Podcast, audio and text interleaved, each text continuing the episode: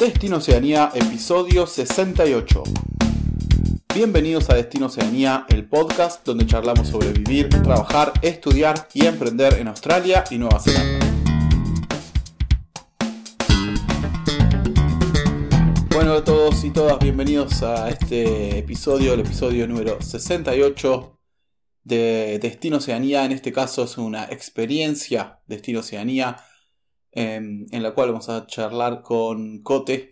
Cote actualmente se dedica al yoga en la ciudad de Christchurch y tiene una historia muy interesante, la cual nos va a contar durante, durante la entrevista que le hice hace algunos meses. Pero antes de entrar a la entrevista de lleno, les quería comentar algunas cosas. Primero les quería recordar que tenemos nuestras guías para trabajar si están interesados en ir a trabajar a migrar a tanto Australia como Nueva Zelanda. Tenemos una guía para, trabajar y una guía para migrar. Ambas están en nuestro website. Eh, son gratis y tienen un montón de información que seguro les va a interesar. También les recordamos que a través de SkillsBridge, nuestra agencia de reclutamiento, estamos buscando gente que quiera venir a Nueva Zelanda, que sea calificada, que tenga un buen nivel de inglés para poder presentarse en una entrevista. Así que si les interesa pueden entrar a la sección Trabajar en Nueva Zelanda de nuestro sitio y ahí completarlo con sus datos y si existe alguna posibilidad eh, compatible, alguna posición laboral compatible abierta en Nueva Zelanda, se los vamos a hacer saber y los vamos a poner en contacto con los que la ofrecen. Y simplemente por último recordarles que si tienen algunas dudas de cómo armar el viaje, específicas de el plan de viaje, a dónde ir, a dónde quedarse o quieren preguntar cualquier cosa que crean que podemos aportarle algo útil, pueden contratar una consultoría tanto conmigo para Nueva Zelanda como con Gastón para Australia.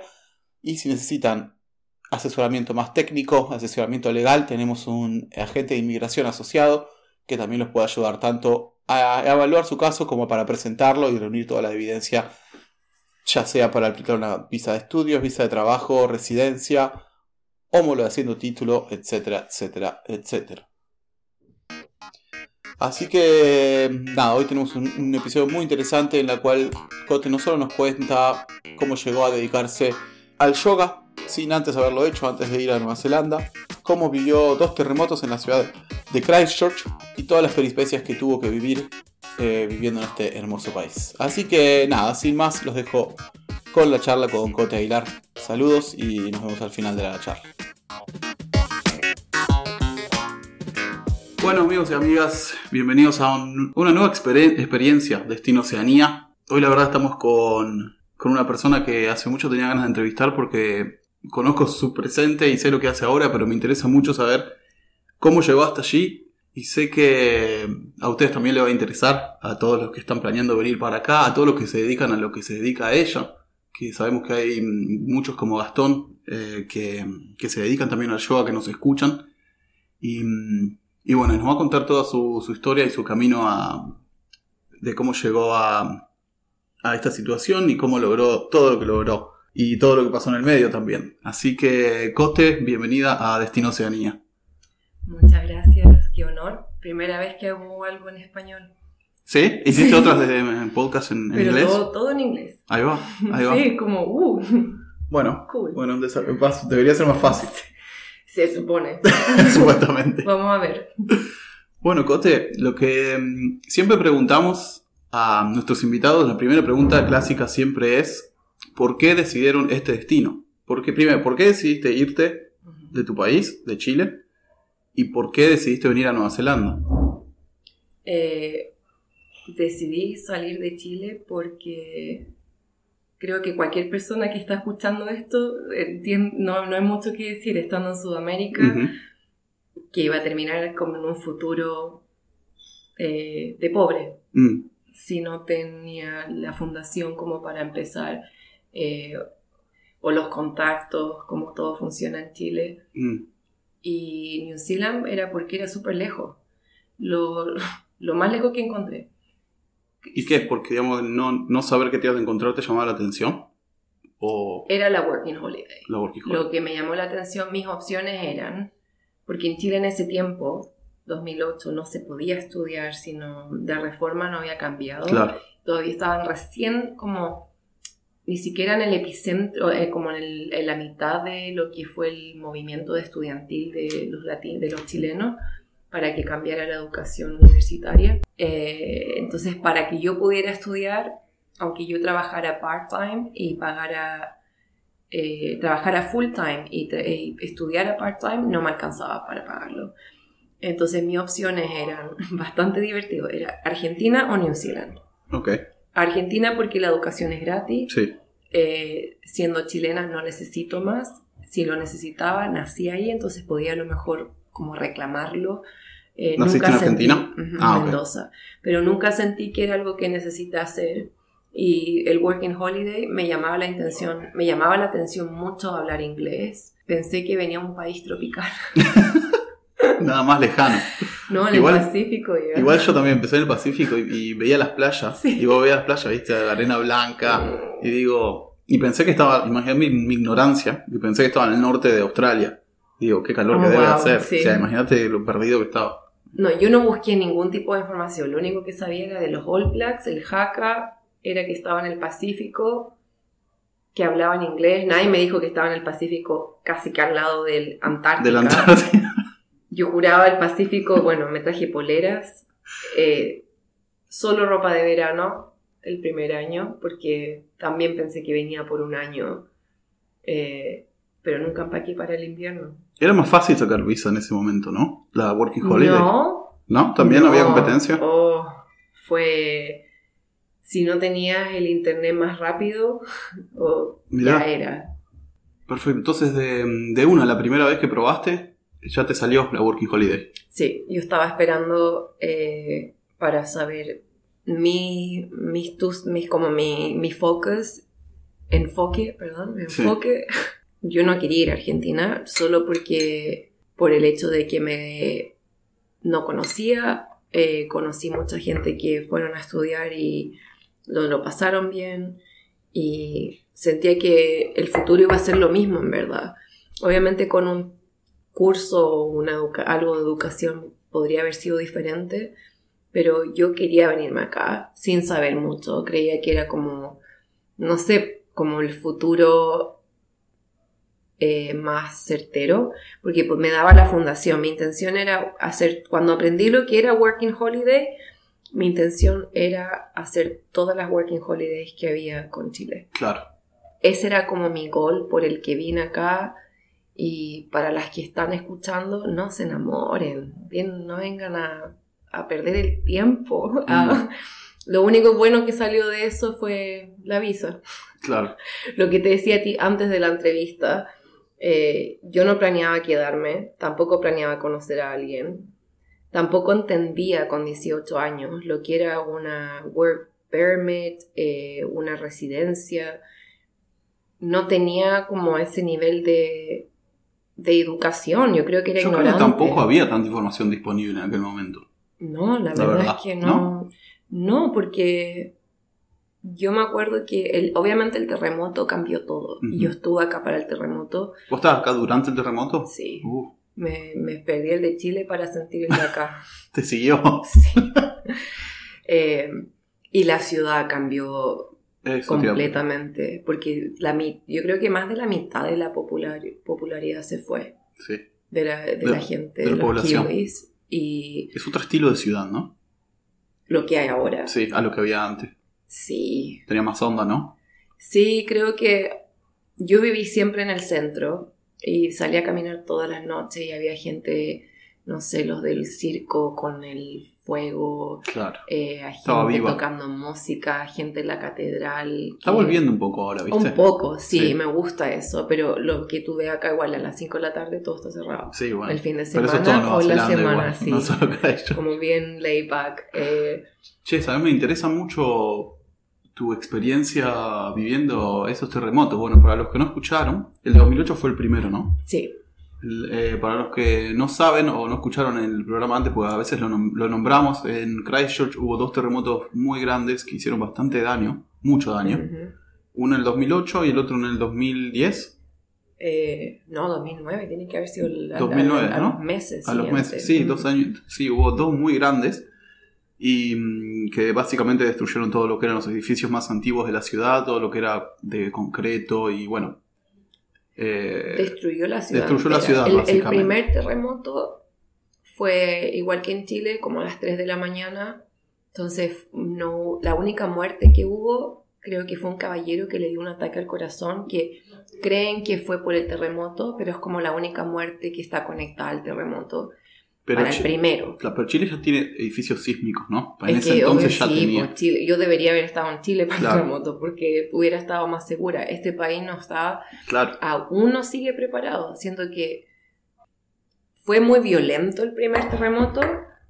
eh, ¿Dónde muy- estabas vos? Yo Contame estaba en mi casa. en Yo estaba casa. en mi casa con mi ex. eh, ya estábamos estúpidamente viviendo juntos. Y él, tenía un- él vivía en una casa en el centro muy antigua. Y eran dos pisos, pero eran como tres edificios, departamentos pegados Sí. y nosotros estábamos en el medio y yo me desperté con el ruido porque sentí que venía un camión, Sí. un tren, algo. Es como gradual, ¿no? Empieza El, despacito es que y. el ruido fue como y después vino el movimiento Sí, sí. y en eso Emil ya me había agarrado y me dice hay que salir, es un terremoto y yo como ¿qué? Me dice es un terremoto y bajamos la escalera y eso fue lo que yo creo que a mí me marcó harto fue que las escaleras como que me hubieran zamarreado como que me tiraba de un lado a otro cuando salimos a la calle o a la puerta eh, eso fue como lo otro que fue como bien freaky que los pájaros estaban como súper desorientados Ajá. y estaban como chocando entre ellos y volando como por todos lados Mira. y yo, yo gritaba, yo sacaba al mundo. eh. que en Chile nunca viví un terremoto así. Todos los eh, eh, como terremotos, temblores que hubo fueron muy pequeños. Entonces nunca y siempre crecí, tápate la cabeza, métete Ya, ya sabías lo que tenías que hacer. pero nunca lo viví. El terremoto que pasó en Chile debería haber pasado el día que yo me vine, el, el año que yo me vine, por el, porque cada 20 años tiene que haber un terremoto. y Yo me vine a los 18, entonces me lo, justo me lo perdí. Claro. Pero nunca había tenido la experiencia. Y fue el otro liquefaction, que tampoco sé cómo, li- liquefaction, Ujú. no sé cómo se dice en español, pero Es cuando se Es- mueven los, los cimientos, digamos, abajo de la tierra se vuelve muy blando, entonces es todos los cimientos de las cemento. cosas empiezan a... es como cemento que corre por las calles y como que como casi que arena movediza que Claro. y eso fue como el otro también bien freaky que nos, a mí me asustó, me asustó mucho O sea, veías como un... ¿Cómo se llama? Cuando está... Cuando, como ese barro que Sí, por la calle, por la calle se veía. habían las, las veredas estaban todas quebradas yo tengo un álbum de fotos que le mostraba el otro día a alguien eh, y se veía como Después se rompen los caños, ¿no? sí pero eso era como es como el como estamos es como que Christchurch está construido en- encima En de un pozo un, ¿verdad? un pantano o algo así. sí. sí. un pantano, no pozo. Eh, es como la capa que está encima, que Sí. es como un líquido, en verdad, que parece cemento. Está Eso como no- flotando en barro, digamos, algo Sí, más, eso por no me decirlo de una gustó. manera... Sí. eh, y pasó que yo lo pasé muy mal y no le digo que no, no puedo vivir ahí. Entonces nos cambiamos a una casa de un piso, porque yo no podía dormir. O sea, yo juraba, yo sentía que esa casa iba a colapsar en Sí. cualquier momento y colapsó. Ah, sí. Al segundo terremoto, la casa se destruyó. Y para el segundo, yo tenía que ir a inmigración, porque estaba haciendo todos mis papeles. Y me habían regalado, había yo conseguido mi gato Cerati, y el Cerati era chiquitito, muy pequeño. Y andaban toda la onda de mi gato, mi gato, todo el gato. Entonces, yo quería pasar lo que más pudiera tiempo con el gato, entonces llamo a mi ex y le digo como, mira, no voy a ir a inmigración, me voy a quedar con el Cerati y, y después voy en la tarde. Alcanzo antes del trabajo y qué sé yo, yo trabajaba en la tarde en ese momento y ahí pasó el terremoto. Y yo hubiera estado en el centro y a mí siempre me llama la atención eso, pero el segundo terremoto destruyó la ciudad entera. ¿Fue más fuerte el segundo que el primero? Según lo que vos Eh, sentiste. Puede que sí, puede, porque sentí como que la tierra se cayó primero y Mm. después fue el, el- el movimiento. No fue tan agresivo, pero siento que fue más largo eh, Claro. y más destructivo. También era la mitad del día. Acá la gente va a comer lunch a las 12 del día al almorzar y la ciudad estaba llena de gente. Muchos edificios colapsaron. mucha gente eh, lo perdió todo y creo que la gente que estaba en que estuvo aquí para el segundo terremoto a lo mejor entiendo un poco la ciudad estuvo destruida por casi 10 años verdad que te tuvo tres años que no podíamos entrar al centro sí te acordás estaba todo vallado te acordás que se veía un teatro todo sí. derruido veías toda la parte de adentro de los asientos y eso creo que a mí me, me causó creo que eh, regionalmente y en el tema, en lo que es la ciudad acá, afectó mucho a la gente. Los adolescentes de ahora son todos niños terremotos, o mm. sea, crecieron sin tener a dónde ir, sin haber actividades, sin tener eh, una, cultural, lo único que veíamos, nocturna, no hay nada, Lo único que veíamos, la, cultura, digamos, la forma de ser y Ahora, yo creo que ahora recién está floreciendo y sí muchos proyectos nacieron y muchas cosas buenas pasaron, pero hubo, vivimos mirando la destrucción, porque ni siquiera fue que se limpió todo y dijeron como que vamos a limpiar todo lo que se cayó y después vamos, uno por uno vamos demoliendo, no, lo dejaron ahí, como a la vista, como en display. No lo había tenido en cuenta. Yo lo odiaba manejar por la ciudad. Sí, era, feo, era deprimente, ¿te acordás? Es que era eso, era oscuro, se sentía oscuro. Sí. Como una eh, ciudad después de posguerra. Sí, parecía eso. Yo creo que. Y porque también estoy acostumbrada a que lo que he visto desde Chile, desde acá, de que estoy acá, de que en Chile reparan de una. Se demoran que dos meses, una sí, semana. experiencia capaz, ¿no? Puede ser. Y aparte, igual se cayó todo. Entonces, claro. Entonces no, no había mucho más. ¿Y vos qué estabas haciendo en ese momento? ¿Qué trabajabas? ¿Qué hacías acá? Mi primer trabajo fue en un restaurante italiano, el Tutto Bene. Ah, sí. Que voy una vez al año como para celebrar que fue mi primer como trabajo en este país. Yo también empecé, mi primer trabajo fue un restaurante italiano. Sí. Pane e Vino se llama. ¿Cómo se llama? Pane e Vino. ¿Dónde está? En Oakland. Ah, en Oakland. En Oakland, en Ponsonby. Y era porque el dueño o el manager tenía padres chilenos, pero él era nacido acá él hablaba español como kiwi, como con acento español, en verdad, no hablaba en fluido nativo. Y ese fue mi primer trabajo y ahí aprendí el primer día no sé cuántas palabras porque no tenía idea. Yo me vine jurando que había, sabía un poco de inglés. Ah, Lo que nos pasa a todos. No, no, es el, no, es el, de la serie ni el que estudiaste, no es ese inglés. No, no. Y ni siquiera el de la serie. La gente que uno cree que lo entiende, pero no es lo cuando uno llega acá es, empezar de cero en verdad. Sí, pero ¿no te parece que trabajar en hospitality es una buena manera de empezar a aprender? Absolutamente. Totalmente. A mí me pasó eso. Un porque conocí gente, conocí gente de mi edad también, porque yo tenía 18 cuando me vine y conocí gente de otros países que andaban en la misma working holiday.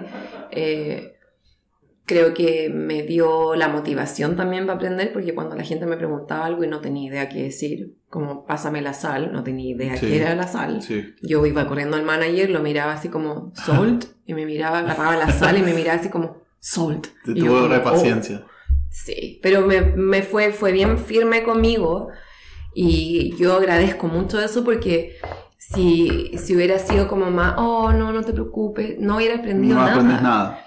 Después me fui a trabajar a una factory, una fábrica.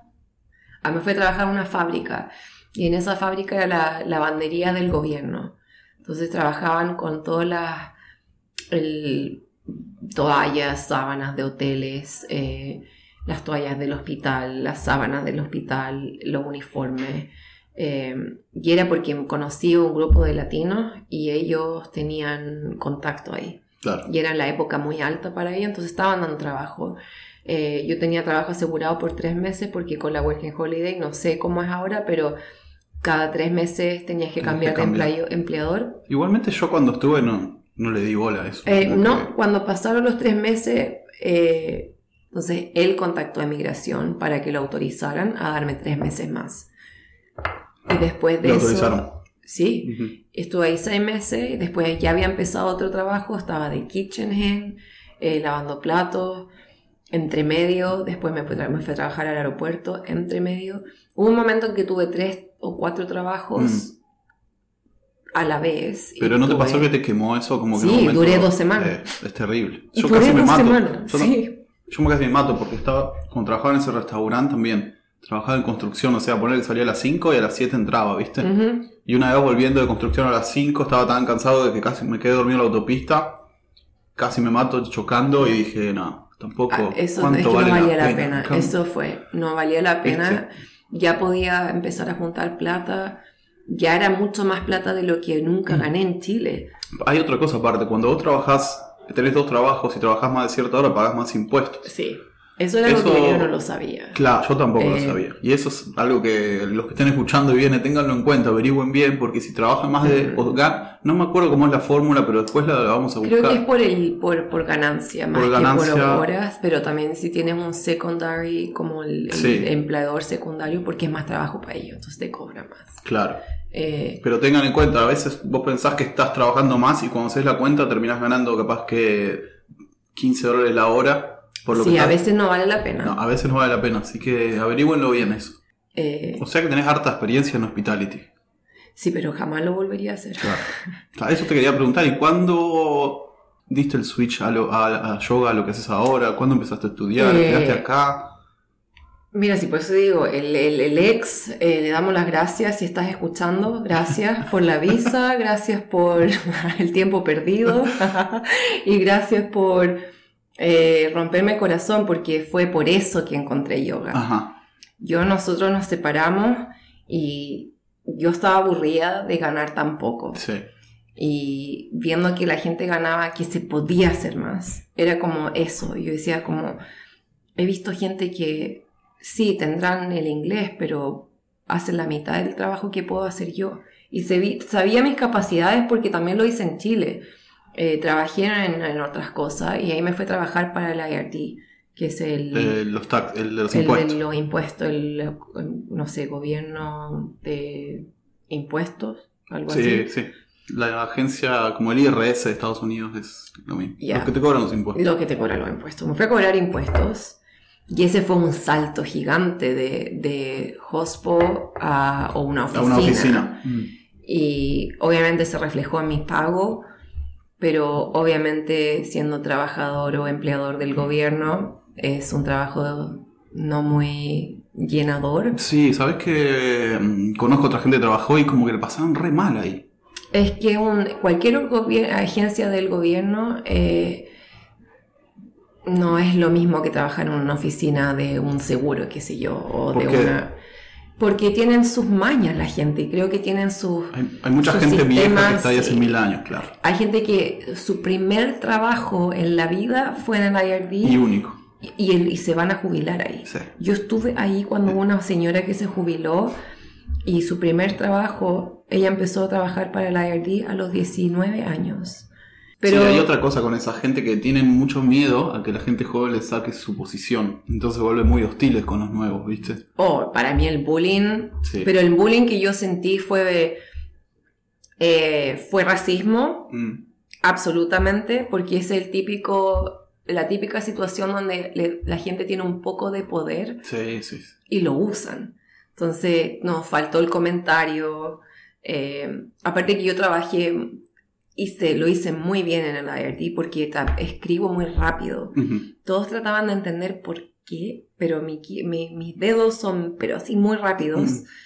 Y cuando la gente se demoraba, no sé, teníamos que revisar casos. Yo era case manager. Entonces teníamos que revisar casos. Me demoraba, ¿qué? 10 minutos. Ok, la señora que se jubiló se demoraba, hacía 8 casos al día. 12 en un día bueno.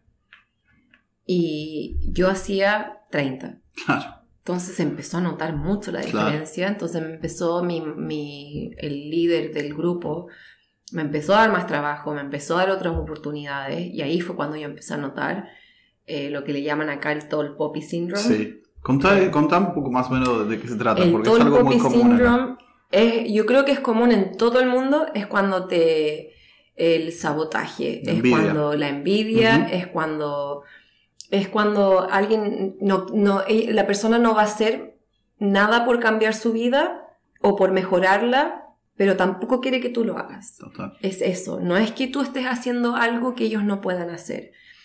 Todas las personas, todas tienen la capacidad, pero es el hecho de que tú lo hiciste Sí. y les recuerdas a la persona que están estancados, que no, no están Sí. proyectando o trabajando. eh, yo siempre he sido muy como el, al buen latino para raja y yo tengo, no tengo problema en tener conflicto, no, soy, no siento que sea una persona conflictiva, pero no me Pero molesta a comer, defenderme. No, al contrario, no me, no me voy a aguantar y siempre me defendí y creo que también los kiwis están acostumbrados a que la gente sea muy sumisa. Total. Acá el kiwi es muy, muy polite. O sea, Yo creo que más no esperan tampoco de un inmigrante que responda. No, Nunca. no. Y, y, pero ¿por qué no? Pago mis taxes. Tengo el mismo derecho que todos. Exactamente. Y estoy trabajando 30 veces más que tú. O sea, la Legalmente no diferencia. estoy haciendo nada ilegal, o sea. Y la, y la gente creo que mucho peor fue, con- fue conmigo el- cuando estuve en el IRD. Porque cuando Pasa, yo también te metiste a, a algo que es recontra, ki- de con- recontra Sí, kiwi, ¿viste? No, puro- puros kiwi Sí, o inmigra- inmigrantes de que casi nacieron acá, primera generación de inmigrantes. Entonces, son igual hablantes nativos. No me llenaba y tenía que 23 años y necesitaba encontrar algo, o 22 años, necesitaba encontrar algo que me llenara eh, en mi propósito de persona, de vida. sí. Y ahí fue cuando mi amiga ya me dice como que ella aún está acá, eh, chileno también, eh, me dice, vamos a una clase de yoga. Luego encontré lo- la idea más ridícula que pudo haber. Digo, no, ¿cómo se te ocurre? Me dice, ya, ¿para qué? Vamos. Y fuimos y nunca más dejé de ir a yoga. Ese mismo día, durante la clase, me dije a mí misma, odio yoga, pero voy a hacer yoga. Ujú. Voy a ser profesora de yoga, eh, pero odio yoga. Pero amo yoga, pero odio yoga. ¿Pero por qué? ¿O por qué odiabas? ¿Por te Porque... aburría? No, no, no, no. Es porque te enfrenta a ti mismo. No hay Mm. dónde escaparse. En tu mente decís. Sí, y físicamente también, porque el tipo de yoga que yo estaba haciendo era el Bikram, para los que saben de yoga o, o hacen un poco, el Bikram es, son 26 poses, siempre lo mismo, y estás enfrente de espejos gigantes, una muralla de espejo al frente y una muralla al lado. Entonces, y la profesora te dice over and over, mírate a los ojos, mira tus ojos, mira tus ojos.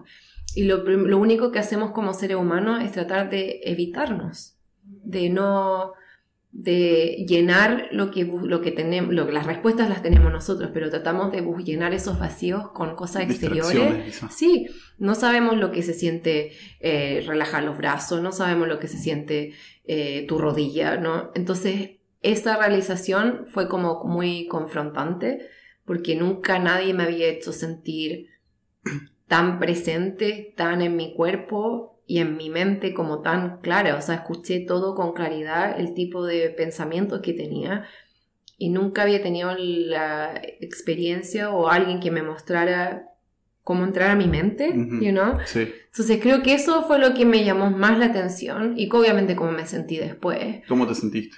Después de la clase. Desde la primera clase sentiste. Ah, el otro día fue el, la- el- la- la- el mejor sueño que he tenido, la mejor noche que he pasado. En mi cuerpo me sentí, o sea, sin dolores, porque tenía muchos dolores físicos.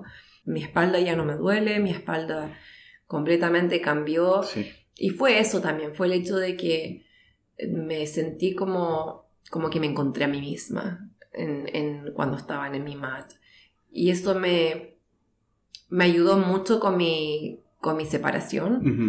La gente venía con, bien, no sé, yo crecí con un pensamiento de, bueno, tengo que encontrar al marido, al padre de mis hijos, al, al abuelo de mis nietos Mm. y juntar la plata para la casa y trabajar por el resto de mi vida para pagar mi casa. Y eso se destruyó. Pero también eso me mostró que, minute, como que eso no, no es el plan más eh, inteligente de la existencia. o Quizás sea, el plan de que otros ponen. pero o que tu sí, cultura pone. o- no pero no a los vos- 22 años. Claro. Entonces creo que New Zealand también me mostró como eso, las posibilidades, las oportunidades. Y seguí haciendo yoga y seguí trabajando en el IRD.